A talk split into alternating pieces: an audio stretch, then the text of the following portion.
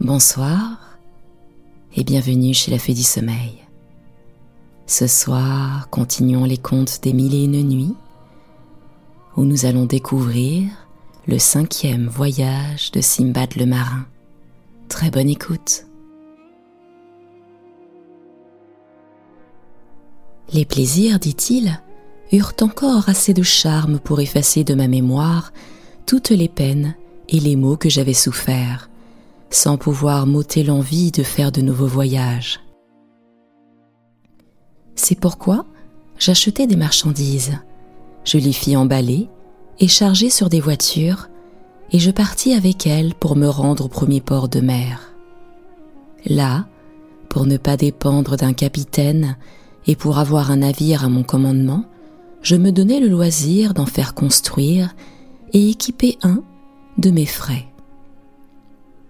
Dès qu'il fut achevé, je le fis charger. Je m'embarquai dessus et, comme je n'avais pas de quoi faire une charge entière, je reçus plusieurs marchands de différentes nations avec leurs marchandises. Nous fîmes voile au premier bon vent et prîmes le large.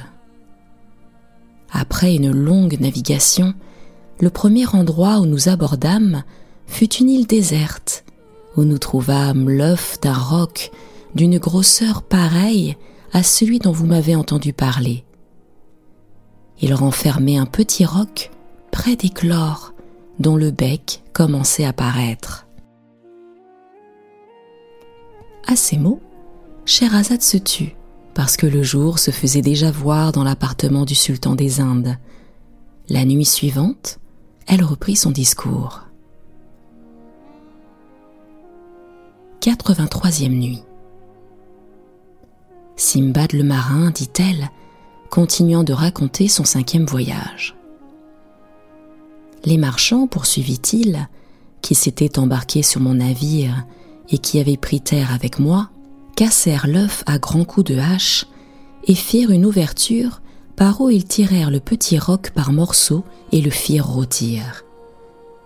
Je les avais avertis sérieusement de ne pas toucher à l'œuf, mais ils ne voulurent pas m'écouter. Ils eurent à peine achevé le régal qu'ils venaient de se donner qu'il parut en l'air, assez loin de nous, deux gros nuages.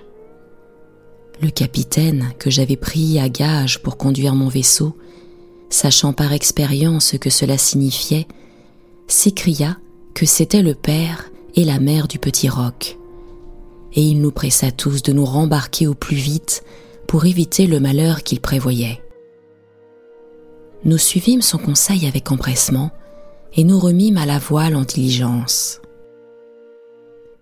Cependant, les deux rocs approchèrent en poussant des cris effroyables qu'ils redoublèrent quand ils eurent vu l'état où l'on avait mis l'œuf et que leur petit n'y était plus. Dans le dessein de se venger, ils reprirent leur vol du côté d'où ils étaient venus et disparurent quelque temps, pendant que nous fîmes force de voile pour nous éloigner et prévenir ce qui ne laissa pas de nous arriver. Ils revinrent et nous remarquâmes qu'ils tenaient entre leurs griffes chacun un morceau de rocher d'une grosseur énorme. Lorsqu'ils furent précisément au-dessus de mon vaisseau, ils s'arrêtèrent et, se soutenant en l'air, l'un lâcha la pièce de rocher qu'il tenait. Mais, par l'adresse du timonier qui détourna le navire d'un coup de timon, elle ne tomba pas dessus, elle tomba à côté, dans la mer, qui s'entr'ouvrit d'une manière que nous en vîmes presque le fond. L'autre oiseau, pour notre malheur, laissa tomber sa roche si juste au milieu du vaisseau qu'elle le rompit et le brisa en mille morceaux. Les matelots et les passagers furent tous écrasés d'un coup ou submergés. Je fus submergé moi-même, mais, en revenant au-dessus de l'eau, j'eus le bonheur de me prendre à une pièce du débris. Ainsi, en m'aidant tantôt d'une main, tantôt de l'autre, sans me dessaisir de ce que je tenais, avec le vent et le courant qui m'étaient favorables, j'arrivai enfin à une île dont le rivage était fort escarpé. Je surmontai néanmoins cette difficulté et me sauvai. je m'assis sur l'herbe pour me remettre un peu de ma fatigue, après quoi je me levai et m'avançai dans l'île pour reconnaître le terrain. Il me sembla que j'étais dans un jardin délicieux. Je voyais partout des arbres, les uns chargés de fruits verts et les autres de mûres, et des ruisseaux d'une eau douce et claire qui faisaient d'agréables détours. Je mangeais de ces fruits que je trouvais excellents, et je bus de cette eau qui m'invitait à boire. La nuit venue, je me couchai sur l'herbe, dans un endroit assez commode, mais je ne dormis pas une heure entière, et mon sommeil fut souvent interrompu par la frayeur de me voir seul dans un lieu si désert. Ainsi, j'employais la meilleure partie de la nuit à me chagriner et à me reprocher l'imprudence que j'avais eue de n'être pas demeuré chez moi plutôt que d'avoir entrepris ce dernier voyage. Ces réflexions me menèrent si loin que je commençai à former un dessein contre ma propre vie. Mais le jour, par sa lumière, dissipa mon désespoir. Je me levai et marchai entre les arbres, non sans quelque appréhension. Lorsque je fus un peu en avant dans l'île, j'aperçus un vieillard qui me parut fort cassé. Il était assis sur le bord d'un ruisseau. Je m'imaginai d'abord que c'était quelqu'un qui avait fait naufrage comme moi. Je m'approchai de lui, je le saluai, et il me fit seulement une inclination de tête. Je lui demandai ce qu'il faisait là, mais au lieu de me répondre, il me fit signe de le charger sur mes épaules et de le passer au-delà du ruisseau en me faisant comprendre que c'était pour aller cueillir des fruits. Je crus qu'il avait besoin que je lui rendisse ce service, c'est pourquoi, l'ayant chargé sur mon dos, je passai le ruisseau. Descendez, lui dis-je alors, en me baissant pour faciliter sa descente. Mais, au lieu de se laisser aller à terre, j'en ris encore toutes les fois que j'y pense. Ce vieillard, qui m'avait paru décrépit, passa légèrement autour de mon cou ses deux jambes, dont je vis que la peau ressemblait à celle d'une vache, et se mit à califourchon sur mes épaules en me serrant si fortement la gorge qu'il semblait vouloir m'étrangler.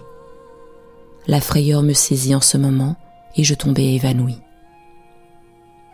Scheherazade fut obligée de s'arrêter à ces paroles à cause du jour qui paraissait. Elle poursuivit ainsi cette histoire sur la fin de la nuit suivante. 84e nuit. Nonobstant mon évanouissement, dit Simbad, l'incommode vieillard demeura toujours attaché à mon col. Il écarta seulement un peu les jambes pour me donner lieu de revenir à moi. Lorsque j'eus repris mes esprits, il m'appuya fortement contre l'estomac un de ses pieds et de l'autre me frappant rudement sur le côté, il m'obligea de me relever malgré moi. Étant debout, il me fit marcher sous des arbres. Il me forçait de m'arrêter pour cueillir et manger les fruits que nous rencontrions. Il ne quittait point prise pendant le jour, et, quand je voulais me reposer la nuit, il s'étendait par terre avec moi, toujours attaché à mon cou. Tous les matins, il ne manquait pas de me pousser pour m'éveiller. Ensuite, il me faisait lever et marcher en me pressant de ses pieds. Représentez-vous, mes seigneurs, la peine que j'avais de me voir chargé de ce fardeau sans pouvoir m'en défaire. Un jour, que je trouvais en chemin plusieurs calebasses sèches qui étaient tombées d'un arbre qui en portait, j'en pris une assez grosse, et après l'avoir bien nettoyée, j'exprimai dedans le jus de plusieurs grappes de raisin, fruits que l'île produisait en abondance et que nous rencontrions à chaque pas. Lorsque j'en eus rempli la calebasse, je la posai dans un endroit et j'eus l'adresse de me faire conduire par le vieillard plusieurs jours après. Là, je pris la calebasse et, la portant à ma bouche, je bus d'un excellent vin qui me fit oublier pour quelque temps le chagrin mortel dont j'étais accablé. Cela me donna de la vigueur. J'en fus même si réjoui que je me mis à chanter et à sauter en marchant. Le vieillard, qui s'aperçut de l'effet que cette boisson avait produit en moi et que je le portais plus légèrement que de coutume, me fit signe de lui en donner à boire. Je lui présentai la calebasse, il la prit, et, comme la liqueur lui parut agréable, il l'avala jusqu'à la dernière goutte. Il y en avait assez pour l'enivrer. Aussi s'enivra-t-il, et bientôt la fumée du vin lui monta à la tête. Il commença de chanter à sa manière et de se trémousser sur mes épaules. Les secousses qu'il se donnait lui firent rendre ce qu'il avait dans l'estomac, et ses jambes se relâchèrent peu à peu, de sorte que, voyant qu'il ne me serrait plus, je le jetai à terre, où il demeura sans mouvement. Alors, je pris une très grosse pierre et lui en écrasai la tête. Je sentis une grande joie de m'être délivré pour jamais de ce maudit vieillard, et je marchai vers le bord de la mer, où je rencontrai des gens d'un navire qui venait de mouiller là pour faire de l'eau et prendre en passant quelques rafraîchissements. Ils furent extrêmement étonnés de me voir et d'entendre le détail de mon aventure. Vous étiez tombé, me dirent-ils, entre les mains du vieillard de la mer, et vous êtes le premier qu'il n'ait pas étranglé. Il n'a jamais abandonné ceux dont il s'était rendu maître après les avoir étouffés. Et il a rendu cette île fameuse par le nombre de personnes qu'il a tuées. Les matelots et les marchands qui y descendaient n'osaient s'y avancer qu'en bonne compagnie. Après m'avoir informé de ces choses, ils m'emmenèrent avec eux dans leur navire, dont le capitaine se fit un plaisir de me recevoir lorsqu'il apprit tout ce qui m'était arrivé. Il remit la voile, et après quelques jours de navigation, nous abordâmes au port d'une grande ville dont les maisons étaient bâties de bonnes pierres. Un des marchands du vaisseau, qui m'avait pris en amitié, m'obligea de l'accompagner et me conduisit dans un logement destiné pour servir de retraite aux marchands étrangers. Il me donna un grand sac. Ensuite, m'ayant recommandé à quelques gens de la ville qui avaient un sac comme moi, et les ayant priés de me mener avec eux amasser du coco. Allez, me dit-il, suivez-les. Faites comme vous les verrez faire, et ne vous écartez pas d'eux, car vous mettriez votre vie en danger. Il me donna des vivres pour la journée, et je partis avec ces gens nous arrivâmes à une grande forêt d'arbres extrêmement hauts et fort droits, et dont le tronc était si lisse qu'il n'était pas possible de s'y rendre pour monter jusqu'aux branches où était le fruit. Tous les arbres étaient des arbres de coco, dont nous voulions abattre le fruit et remplir nos sacs. En entrant dans la forêt, nous vîmes un grand nombre de gros et de petits singes qui prirent la fuite devant nous dès qu'ils nous aperçurent et montèrent jusqu'au haut des arbres avec une agilité surprenante. Scheherazade voulait poursuivre, mais le jour qui paraissait l'en empêcha. La nuit suivante, elle reprit son discours de cette sorte.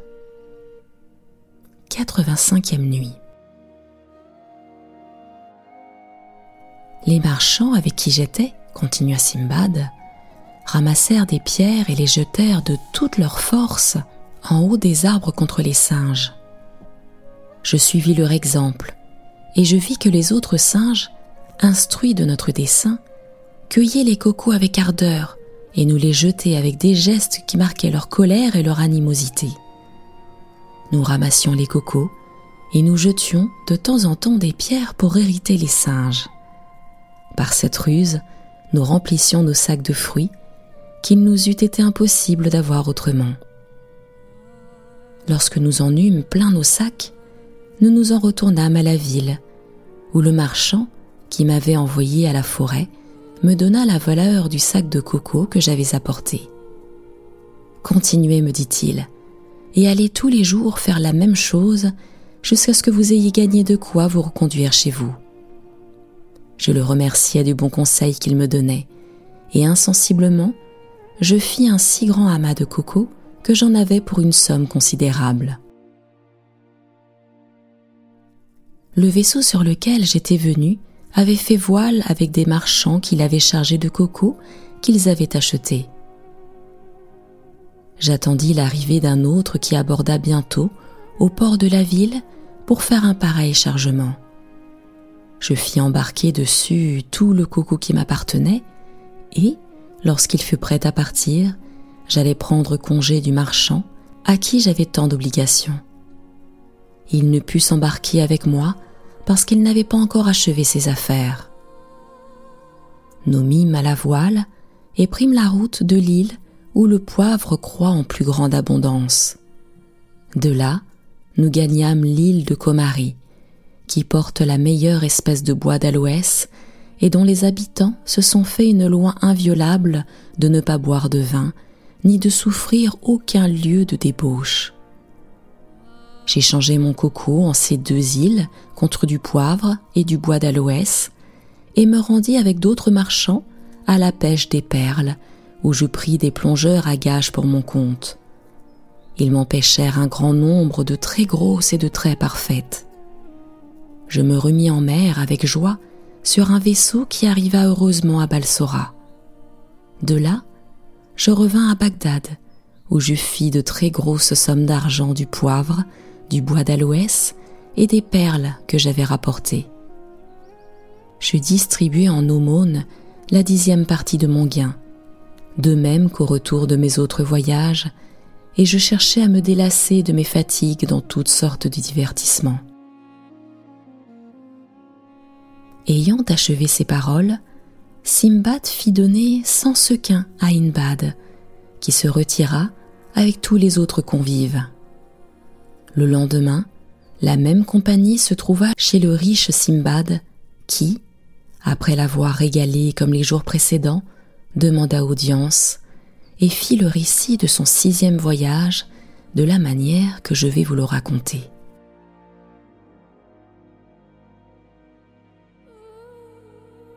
C'était la fête du sommeil. Je vous retrouve très prochainement pour la suite des contes des mille et une nuits, et plus particulièrement pour découvrir le sixième voyage de Simbad le marin. À très bientôt.